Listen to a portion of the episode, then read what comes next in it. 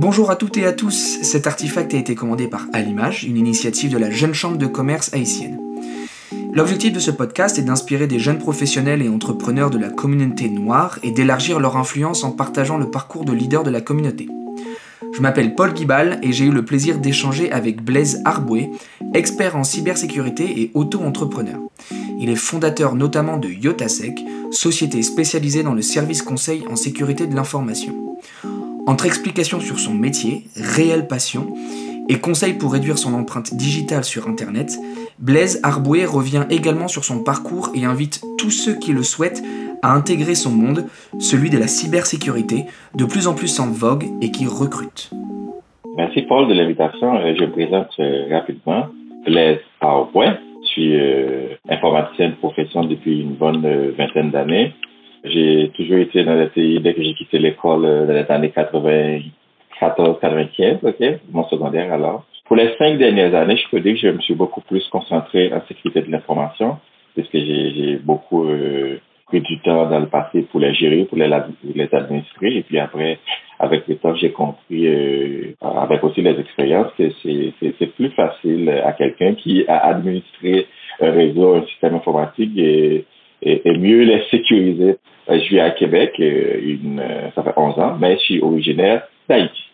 Très belle présentation en tout cas et du coup avant de, de, commencer dans le vif du sujet, avant toute chose Blaise, donc comme nous allons parler de, de cybersécurité, est-ce que vous pouvez nous dire ce qu'est la cybersécurité? Euh, eh ben, la, cybersécurité, des fois vous allez toujours entendre aussi euh, parler de sécurité de l'information. Je peux expliquer que la cybersécurité, c'est ce domaine des TI dont l'objectif principal est d'assurer trois piliers de l'information c'est la confidentialité, la disponibilité et l'intégrité. Donc, quand on fait de la cybersécurité, on assure euh, ces trois objectifs-là. D'accord. Et donc, du coup, on va revenir juste un tout petit peu avant que vous commenciez dans le monde de la, de la cybersécurité. Euh, peut-être juste, est-ce que ça serait possible de savoir quelles études euh, vous avez faites et où vous les avez menées? Moi, moi je, dis toujours à, à, mes amis, aux gens que je rencontre, j'ai toujours mené un parcours de combattant. Il faut vous dire que quand j'ai fini mes études en 93-94, écoute, en Haïti, on parlait vaguement de l'informatique. On dit on va utiliser les génies informatiques, mais c'était très peu enseigné, très peu enseigné euh, et très peu d'écoles aussi qui enseignaient ça. Donc, on, dans le groupe d'étudiants à l'époque, euh, on a décidé d'aller à une université et puis on a, on a étudié les sciences informatiques qu'on qu'on appelait à, l'époque. Donc, c'est là que j'ai complété mon premier programme d'études. Euh, c'est un, diplôme de licence. Et puis, euh, pendant j'ai travaillé aussi après l'informatique euh, en administration de réseau du système, j'ai complété aussi mes études en faisant d'autres certifications. Euh, avant que je, suis rentré à, au Québec, ou particulièrement à Montréal. Mais quand je suis rentré à, Montréal en 2009, et c'est là là que ça, ça, ça va changer un petit peu. Quand j'ai dit changer, c'est juste pour répondre tout à l'heure à la question euh, que j'ai dit tantôt concernant le parcours de combattant. Vous savez, quand vous changez de pays, il y a toujours ce, ce challenge là, cet enjeu, ce défi. Qu'est-ce qu'on fait? Est-ce qu'on change de domaine d'études? Ou est-ce qu'on euh, se recycle? Ou est-ce qu'on se ou change de domaine d'études? Donc, quand je suis arrivé ici, et puis euh, je vais être honnête avec vous, pour dire que mon diplôme d'études n'a pas été reconnu. pas parce que j'avais pas les compétences, mais c'est que j'avais pas l'équivalence exactement de ce que je m'attendais. Bon, euh, fort heureusement quand même, j'ai pu rentrer dans le marché du travail pour commencer quand même comme technicien de réseau informatique, parce que les certifications que j'ai évoquées tantôt, étant donné que c'est des certifications qui se euh, quoi qui passe à l'international. Donc, c'était facile de, de les reconnaître, mais pas mon diplôme d'études, OK? Maintenant, j'ai dit, écoute, je ne vais pas laisser tomber. Donc, je vais reprendre les études, même si je travaillais en réseau informatique. Mais je veux quand même avoir l'équivalence pour pouvoir euh, graver les échelons que j'aurais à, graver dans, ce domaine-là. On en sait un peu plus maintenant sur, sur votre parcours. Vous possédez euh, plus de 15 ans d'expérience en tant que professionnel des, technologies de l'information. Vous êtes passionné euh, des enjeux liés à la cybersécurité et vous avez mis en place de grandes infrastructures de, de sécurité des systèmes et des réseaux. Et, bien évidemment, vous avez fait en plus de tout ça de la sensibilisation concernant la sécurité de l'Internet euh, dans les régions notamment des Caraïbes. Euh, D'ailleurs, si je ne me trompe pas, vous avez cofondé euh, Haiti CyberCon, euh, qui est un organisme dont le mandat principal est d'informer au sujet de la sécurité de l'espace numérique haïtien. Et mhm. en janvier 2020, vous décidez de devenir entrepreneur en lançant Yotasec, Y-O-2-T-A-S-E-C. Yotasec, donc, ce qui est spécialisé dans le service conseil, c'est bien ça, en sécurité de l'information. Comment, Blaise, vous est venue cette idée de devenir indépendant, entrepreneur? C'était pas facile de le voir au départ, mais je vais vous dire, quand j'ai commencé à faire des postes en sécurité, comme conseiller ou analyste, c'était, facile de voir les choses. Mais un des derniers postes que j'ai eu, j'ai eu la responsabilité de travailler comme euh, chef de la sécurité informatique, ce qu'on appelle le RSI en France, c'est euh, on dit aussi le RSSI, c'est-à-dire le responsable de la sécurité des systèmes d'information, c'est-à-dire quelqu'un qui est en charge de, d'un programme de sécurité informatique. Donc, mettre en place ce programme. C'est, un poste à haute euh, responsabilité. Oui, c'est un poste exécutif qu'on dit. C'est un poste de cadre, OK? Donc, euh, pour vous dire aussi, euh, dans cette organisation pour laquelle je travaillais comme conseiller, j'ai eu la promotion après. Et puis, j'étais quand même le premier à dire, ah, il faut, il faut, il faut développer les choses, il faut qu'on travaille, il faut qu'on, qu'on, qu'on, met en place des trucs. Et puis, euh, on, a trouvé que j'étais la personne la plus euh, responsable et la plus qualifiée pour euh, avoir ce poste-là. Donc, j'ai eu le poste euh, pendant, pendant un an comme RSSI. Et puis là, j'ai tout mis en place, comme, vous avez évoqué un peu tantôt dans, dans, dans le profil ou le descriptif, c'est que j'ai mis en place le programme de sécurité pour l'organisation pendant un an où ça cadre un peu tout. Là. Par exemple, là, si je peux juste faire une petite parenthèse, quand on met en, en place un programme de sécurité informatique, ben, un programme de cybersécurité, il faut faire appel à, à des cadres ou des référentiels. Donc, à l'époque, là, on a utilisé, parce que j'ai fait appel aussi à d'autres experts pour travailler avec moi, on a utilisé ISO 27001. C'est un cadre référentiel qui dit exactement quelles sont les familles, quels sont les groupes, quels sont euh, euh, les domaines qu'on doit suivre pour s'assurer que le programme de sécurité respecte les bonnes pratiques du marché. Donc ça, on l'a mis en place sur, sur, euh, sur 12 mois et ça a permis de couvrir, par exemple, là, tout ce qui est euh, des, politiques de la sécurité de l'information jusqu'à la sensibilisation euh, des employés. OK? Ça, c'est pour, pour l'organisation. Et puis après, écoute, c'est des postes stratégiques. En général, dans, dans, les organisations, quand on voit exactement qu'on a fait notre preuve, qu'on a pris notre place, donc on dit, pourquoi ne pas aussi développer ça ailleurs? Donc, je me suis dit en, novembre 2019, écoute, c'est une belle occasion, j'ai fait ma preuve. Euh, euh, je pense que ça vaut la peine quand même de, de me développer euh, une organisation, d'incorporer une organisation et d'aller faire pareil ailleurs. Donc, c'est pour ça que j'ai fondé l'organisation en novembre 2019. On a, on l'a lancé l'année l'année d'après, disons deux mois après, officiellement. C'est de là que c'est venu l'idée de créer Yotasec, c'est-à-dire mettre en, en application euh, les expériences euh, ou partager les expériences que j'ai acquises dans les grandes organisations, dans les grandes infrastructures d'entreprise et le mettre à la disposition euh, des petites, grandes, moyennes entreprises. Et puis, l'entrepreneuriat, en général, ce qui se passe aussi, pour moi, ce que j'ai découvert, c'est que des fois, on dit que les gens qui veulent devenir entrepreneurs, ils, ils, veulent partir de zéro.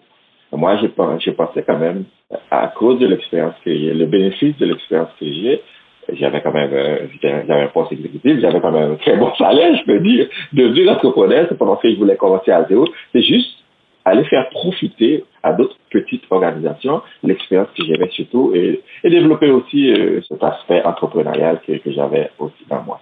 Je termine aussi pour, pour euh, euh, que vous avez évoqué aussi. Donc, euh, on croit aussi, parce qu'on sait, comme, comme vous le savez aussi comme moi, que le maillon faible en sécurité, c'est l'humain. Moi, je viens, je viens d'Haïti, j'ai parlé beaucoup de sécurité en Amérique du Nord et ailleurs. Et je dis pourquoi ne pas aussi euh, mettre euh, toutes ces aptitudes-là, ces, ces, compétences, ces expériences à la disposition aussi de mon pays d'origine? C'est comme donner à la, à la communauté aussi ou la région caribéenne. Donc, on a lancé l'organisation ou la conférence en 2017 où à tous les ans, on y va pour avec, on fait venir des experts euh, pour parler à plusieurs groupes euh, de gens, euh, les jeunes, les entrepreneurs, les professionnels de TI, les gens de la communauté TI, du secteur public-privé, pour les sensibiliser à cette question-là. Donc, on est à la quatrième année d'organisation de la conférence. Génial, c'est très intéressant. En tout cas, on sent que vous êtes, vous êtes euh, bien évidemment passionné, tout ce que vous faites. Et moi, ce que je voulais savoir, c'est quand vous avez, on a, on a parlé de, de Yotasec, donc euh, euh, vous êtes entrepreneur maintenant. Qu'est-ce que cela a changé dans votre quotidien? Parce que je suppose que, comme vous disiez, vous aviez un très bon salaire, un poste à haute responsabilité, une entreprise. Il y a, bien évidemment un, cadre. Concrètement, devenir entrepreneur pour vous maintenant dans votre quotidien, est-ce que ça change beaucoup de choses ou pas tant que ça?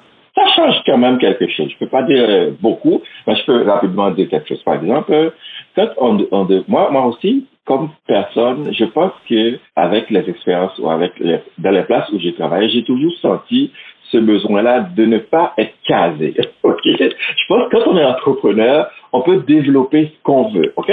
Donc pour moi, cette filiale-là de, de, de le développer, c'est comme si j'ai la possibilité de dire ok cette semaine ou cette période de, de l'année, je vais mettre à la disposition des clients tel type de service, je vais développer tel type de service. Donc, c'est ce qui, des fois, peut paraître un petit peu plus difficile dans les organisations. Donc, quand on est entrepreneur, on développe, c'est sûr qu'on on, identifie le besoin, on voit le créneau, et on offre le service d'abord, mais après, euh, moi, je peux, choisir quand même euh, par rapport aux besoins, quel type d'organisation aller offrir. Donc, j'ai quand même cette dynamisme-là que j'avais pas quand j'étais quand même un salarié. Bon, les gens disent quand même, quand on est entrepreneur, on a l'avantage d'avoir du temps beaucoup pour la famille, d'avoir du temps pour faire ce qu'on veut. Moi, je suis un route travailleur. C'est pas l'entrepreneuriat qui va m'empêcher de travailler, de faire du 8-5 tous les jours. Je le fais encore. Je sais que j'ai plus de temps, mais je le fais encore. Mais c'est quand même une possibilité que j'ai, par exemple, de dire OK, aujourd'hui, je peux décider de ne pas euh, me pointer à 8 heures au travail parce que tout simplement, euh, j'ai cette, euh, cette latitude-là de décider de mon temps pendant la journée. Mais euh, j'ai cette flexibilité-là que les gens en parlent beaucoup, que j'ai aussi. Et puis après, comme, comme j'ai dit tantôt, ça me donne la possibilité de continuer à développer. Par exemple, IOTA Tech, le type de service qu'on offre, c'est un terme en anglais qu'on appelle virtual CISO, c'est-à-dire euh, les, les, équipes de CISO ou de sécurité ou de RSI en virtuel. Donc, une PME, par exemple, pour l'instant, euh, probablement euh, peut pas décider d'avoir un responsable de la sécurité, ça lui coûte, ça lui coûte beaucoup d'argent. OK? Des fois, c'est même difficile d'avoir une équipe dédiée à la TI. Des fois, c'est un, prestataire qu'on fait appel pour avoir en charge, pour prendre en charge la sécurité. Donc, le service qu'on offre, c'est ça. Okay? Donc, on est capable d'accompagner une, une, PME qui n'a pas euh, les ressources okay? de, de, de, suivre le programme. Donc, c'est un, peu, peu ça. Voilà, c'est les avantages que je trouve moi-même en, devenant entrepreneur. Je peux dire que, que en devenant quand même euh, entrepreneur, ou alors pour, même pour devenir entrepreneur, je pense que c'est quelqu'un qui, qui doit être capable de prendre des risques. C'est-à-dire savoir que euh, on avait tel salaire, en développant, on va pas l'avoir tout de suite là, on va le développer, mais on va euh, démarrer à partir de rien. Donc, c'est quelqu'un qui est capable de prendre des risques, parce que c'est quelqu'un aussi qui a aussi une vision, c'est-à-dire, cette personne voit les choses déjà au loin. Là. Moi, je vois là, ça fait un an, je, je, je, ça va faire un an que j'ai démarré, ok? Je sais que dans cinq ans, où doit où doit rendre l'organisation, où dois-je rendre l'organisation Parce que je vois là déjà en développant ce que j'ai fait un exercice de planification stratégique aussi pour aligner tout ce que je dis. Mais euh, un entrepreneur aussi, c'est quelqu'un qui a une vision et qui est, capable de travailler dur pour livrer cette vision, pour atterrir aussi là. Donc, toi, capable de prendre des risques, avoir, avoir une vision claire de, où on s'en va. Aussi, quelqu'un qui devient entrepreneur, c'est quelqu'un, par exemple, là, qui, qui doit euh, être, être, flexible dans son temps. Par exemple, là, je vous cache pas, euh, pendant les fêtes, j'ai des appels, les gens m'appellent pour faire des offres. Donc, probablement, un salarié dit, oh, c'est le moment de rester tranquille, de ne pas travailler. Mais là, maintenant, j'ai des appels de suivi, j'ai des réunions avec des gens qui profitent, malheureusement, pendant, pendant la, la pandémie, pendant les fêtes. Et puis, euh, c'est le moment quand même de faire appel et de développer des trucs comme ça. C'est très intéressant, encore une fois. Ce qui serait intéressant de savoir, avant de, de revenir euh, dans le vif du sujet de, de la cybersécurité et des choses un peu plus poussées, recommanderiez-vous à un professionnel de couleur comme vous, qui a atteint euh, un niveau élevé, dans une entreprise, de lancer ensuite, comme vous l'avez fait, votre propre business, son propre business? Tout à fait, tout à fait. Je recommanderais euh, n'importe qui de le faire. C'est ce que je vous dis. Je vous ai dit tantôt que ça prend quand même une ardeur, ça prend quand même une vision de savoir où est-ce qu'on veut aller. Par exemple, euh, euh, c'est une belle opportunité aussi pour n'importe qui qui vient de n'importe quel secteur, n'importe quel domaine d'aller en cybersécurité, parce que tout simplement, un, des problèmes là qu'on a, c'est que on a, on a un problème de main-d'œuvre en sécurité. Il manque de gens, il manque de bras, il manque les compétences. Donc, c'est, ça, peut être n'importe qui qui arrive du secteur, euh, du domaine juridique, ça peut être quelqu'un qui, qui arrive euh, euh, du domaine financier. En sécurité, on a besoin de tout. On a besoin des avocats, parce que les avocats en sécurité, c'est des gens qui vont travailler pour nous dans la conformité. Ça peut être quelqu'un qui a un profil technique. Moi, j'ai un profil technique, ça a été plus facile pour moi. En général, on dit toujours les gens qui arrivent du, du, qui ont un, domaine technique, c'est plus facile parce que le passage est un petit peu plus, plus, plus euh, smooth, c'est-à-dire tranquille, facile, ok? Mais quelqu'un aussi euh, qui arrive, euh, je peux aussi ajouter, même pas demain, euh, j'ai dit tantôt du juridique ou légal, du domaine financier. On a aussi besoin que, que des gens qui, qui, développent aussi des profils de risque. Par exemple, ça peut être quelqu'un qui a été actuaire ou je sais pas, quelqu'un qui connaît bien, qui peut faire les analyses de risque. Donc, en sécurité, ça prend de, tous les bras parce que tout simplement, c'est un domaine en vogue, c'est un domaine en, en en pleine croissance. Et, écoute, les, postes qu'on doit remplir, j'ai pas les stats devant moi là, qu'on doit remplir euh, pour les prochaines années là. On voit pas la lumière au bout du tunnel pour les remplacer parce que c'est pas facile. Et, bien, et bien que le nombre, vous dites que c'est en vogue la cybersécurité, mais du coup, bien que le nombre de cyberattaques, puisque si on parle de cybersécurité, on va aussi mentionner les cyberattaques, et euh, bien que leur nombre est augmenté euh, en ligne euh, sur la toile, ce n'est pas encore toujours une priorité pour beaucoup d'entreprises. quels sont les challenges, vous, Blaise, les défis qu'un expert en, en, sécurité comme vous rencontre le plus souvent lorsqu'il a affaire, par exemple, à un dirigeant, un patron d'entreprise c'est malheureux quand même, euh, je ne vais pas vous le cacher. Beaucoup d'organisations croient que c'est important de mettre en place un programme de sécurité informatique ou de cybersécurité quand ils se font attaquer. Okay? Euh, c'est parce que tout simplement, en sécurité, on fait beaucoup de prévention. On va essayer de prévenir. Pour prévenir, il faut surveiller. Pour prévenir, il faut être toujours à l'affût. Pour prévenir, il faut regarder tout ce qui se passe des fois, on voit pas tout de suite le bénéfice. Donc, les organisations sont réticentes à, le faire. Par, exemple, si je prends euh, pour, les utilisateurs aussi, les utilisateurs comme comme, comme vous et moi, Paul, on, on, on, on, des fois, on a nos comptes piratés, on a, on a, euh, on a nos, nos, nos, informations qui se traînent à, travers l'Internet, mais on a aussi besoin d'être sensibilisé. Des fois, qu'est-ce qui se passe? Moi, j'ai des amis qui m'appellent, qui m'appellent tout le temps pour, me demander de l'aide après leur compte se, font, se, fait pirater par à un acteur malveillant eh bien, malheureusement, c'est pas des gens qui ont développé ce qu'on appelle en sécurité de, un peu de cyber-hygiène. On a chacun notre empreinte numérique qu'il faut protéger. Il faut savoir pourquoi on fait ça, pourquoi on publie ça. Euh, après qu'on a, qu'on a, qu'on a de publier quelque chose, est-ce qu'on est prêt aussi à, à, le supprimer, à le nettoyer après un certain temps? Donc, tout ça aussi, euh, c'est ça, ça, parce que les utilisateurs sont pas sensibilisés. Peut-être que vous pourriez donner des conseils pour les utilisateurs euh, pour éviter ou réduire peut-être leur empreinte et se protéger? Ah oui, c'est sûr. Par exemple, euh, euh, on parlait de cyberhygiène. On a, on a, on a empreinte numérique. Écoute, l'empreinte numérique, on sait exactement ce qu'on laisse traîner. Donc, on va parler d'héritage numérique quand on a décidé, puis après qu'on on laisse tout ça qui personne ne s'en occupe. Mais écoute, euh, quelques conseils rapides là pour un utilisateur qui qui aime euh, beaucoup surfer, qui aime la toile.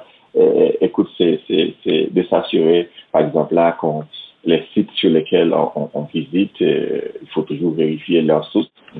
On va nous partager beaucoup d'informations à travers les réseaux sociaux. On va toujours beaucoup nous partager beaucoup, beaucoup de courriels. On va recevoir beaucoup de courriels. Donc, quand on reçoit ce genre d'informations-là, il faut, il faut le traiter avec, euh, avec ici, ici au Québec, on dit c'est comme on, on, les traite là comme, comme on essaie de tirer euh, une aiguille d'une botte de foin, je sais pas, parce que c'est compliqué à faire, ok?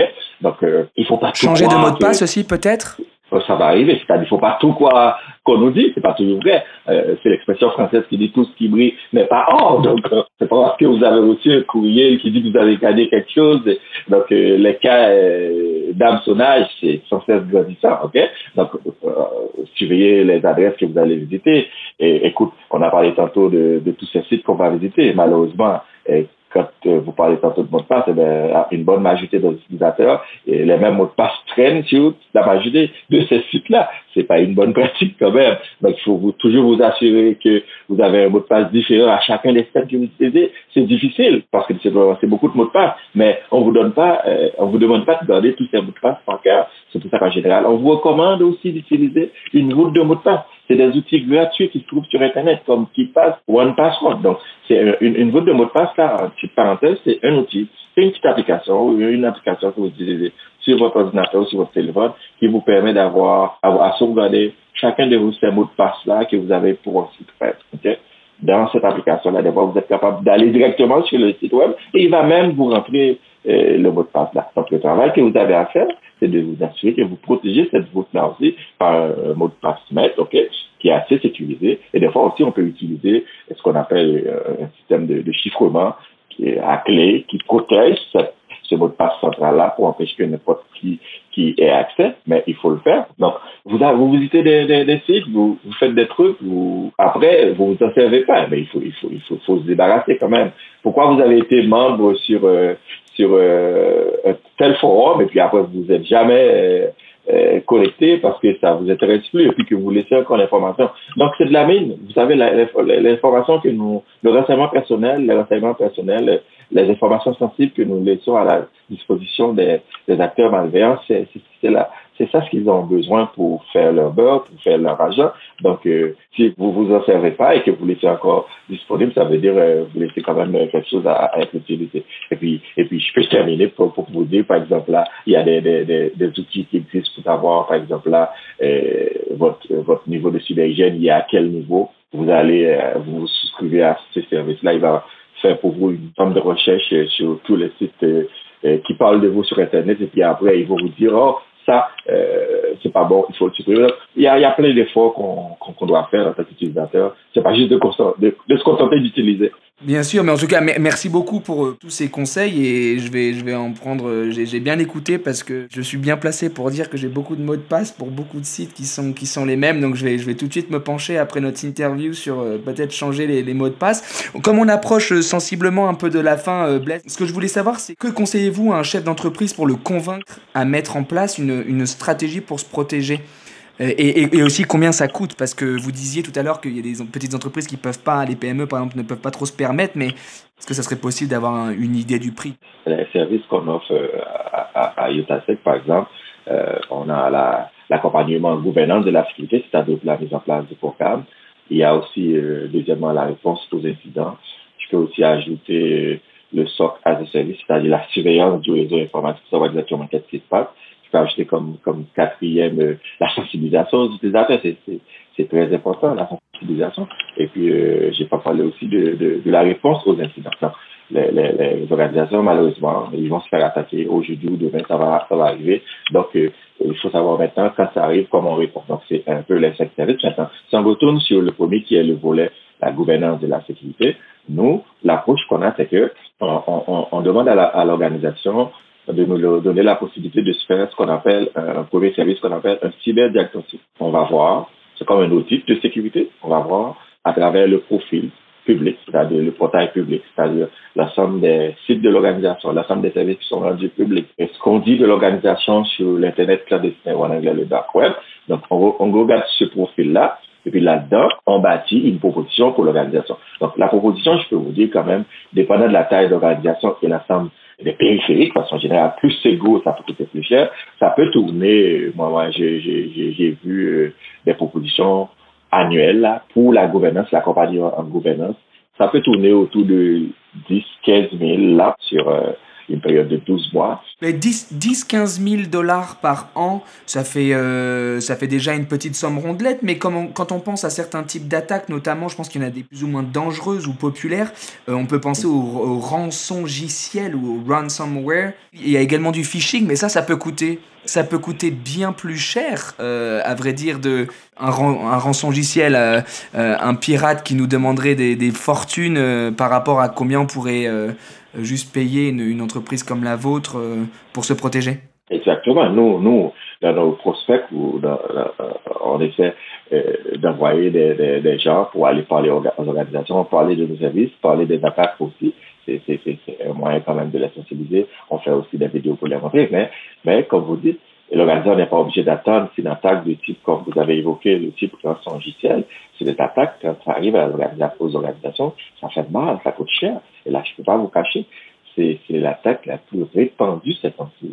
Là, euh, au, au, Canada particulièrement et aux États-Unis, en Amérique du Nord, malheureusement, toutes les organisations sont victimes, pratiquement, la majorité des organisations sont victimes, malheureusement, parce que tout simplement, il y a euh, un acteur malveillant euh, qui profite euh, de la négligence d'un employé, qui dit, oh, j'ai reçu le courriel, c'est le comptable qui m'a demandé de télécharger telle facture, pouf, je l'ai téléchargé, c'est un fichier malveillant qui va euh, s'installer dans, dans, dans le réseau de l'organisation.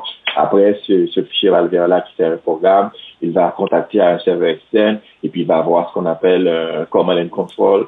Euh, c'est comme un flux euh, entre l'acteur malveillant et le réseau qui s'établit. Maintenant, l'acteur malveillant, sans que vous le sachiez, il euh, chiffre toutes vos données et puis après, il vous demande des rançons là. Les rançons qu'on a vu là, c'est des choses qui tournent. Tout à l'heure, j'ai dit c'est des, des, services qui peuvent coûter 15 000 dollars. Mais des fois, c'est des rançons qui peuvent tourner autour de 100 000 à un million de dollars, hein, dépendant de, de nombre. Mais oui, je suppose que tout dépend de la taille de l'entreprise. Oui. Exactement. Plus, a des machines. Donc, le coût, c'est ça, c'est-à-dire, quand l'acteur malveillant chiffre l'ensemble des périphéries, l'ensemble des serveurs, comme toute périphérie, ça peut être un serveur, un poste de travail, euh, n'importe quoi. Donc, euh, il a, il a la liste. il sait ce qui a été, ce qui a été chiffré. Donc, il sait exactement. Et puis, l'acteur malveillant aussi, il sait ce qu'il a chiffré. Parce que, en général, quand ça arrive, euh, quand l'acteur malveillant dans votre réseau, là, c'est pas le même jour qu'il arrive, là. Donc, des fois, il peut installer euh, un backdoor, quelque chose qui lui permet de se rendre compte qu'est-ce qui fonctionne dans l'organisation. C'est qui l'employé le plus négligent?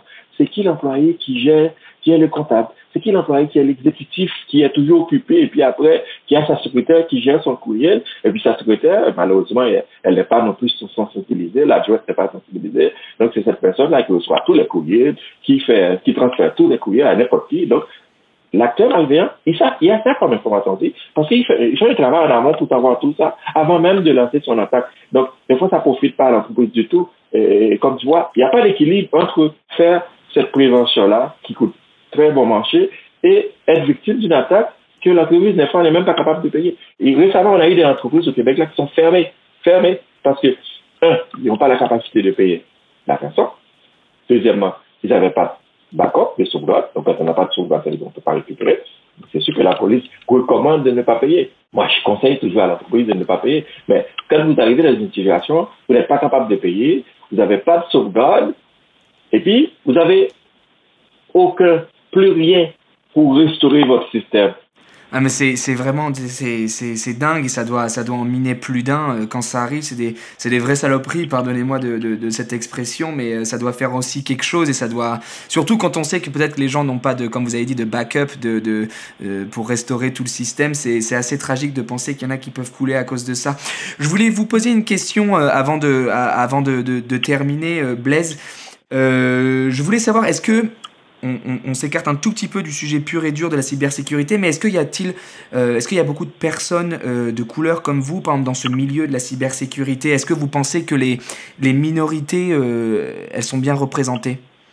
Non, je peux dire, parce que les, sondages qui, le sondage que Deloitte, qui est une organisation aussi en audit de sécurité, qui, qui a au Canada, au commissaire international, a sorti un, un sondage euh, et puis le rapport s'est sorti, si je me rappelle, trois ou quatre ans de cela. Une des recommandations de ce rapport-là, c'est de doter de personnel issu de l'immigration pour résoudre le problème de, de, de, de, de main-d'œuvre. C'est parce qu'il y en a pas aussi. Et puis, on pense qu'en utilisant euh, la, main-d'œuvre qui vient de la communauté immigrante, on pourrait boucher quelques trucs. Comme aussi on parle des femmes. D'accord. Intéressant. Et pour conclure, Blaise, euh, est-ce que ça serait possible de savoir sur quel projet passionnant vous travaillez actuellement? À part l'organisation que j'essaie de développer un peu plus, euh, on a aussi euh, un projet sur lequel on travaille pour IT Cybercon.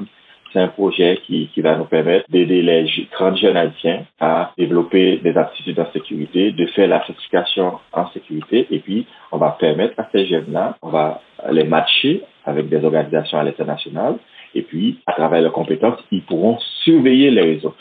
Quel projet Blaise, je crois que notre entretien touche à sa fin. Est-ce qu'il y a quelque chose d'autre que vous auriez voulu mentionner rapidement et que vous, dont vous n'avez pas parlé, Blaise? Moi, je termine aussi pour vous remercier de l'opportunité et puis la jeune chambre de commerce haïtienne aussi qui a pris l'initiative.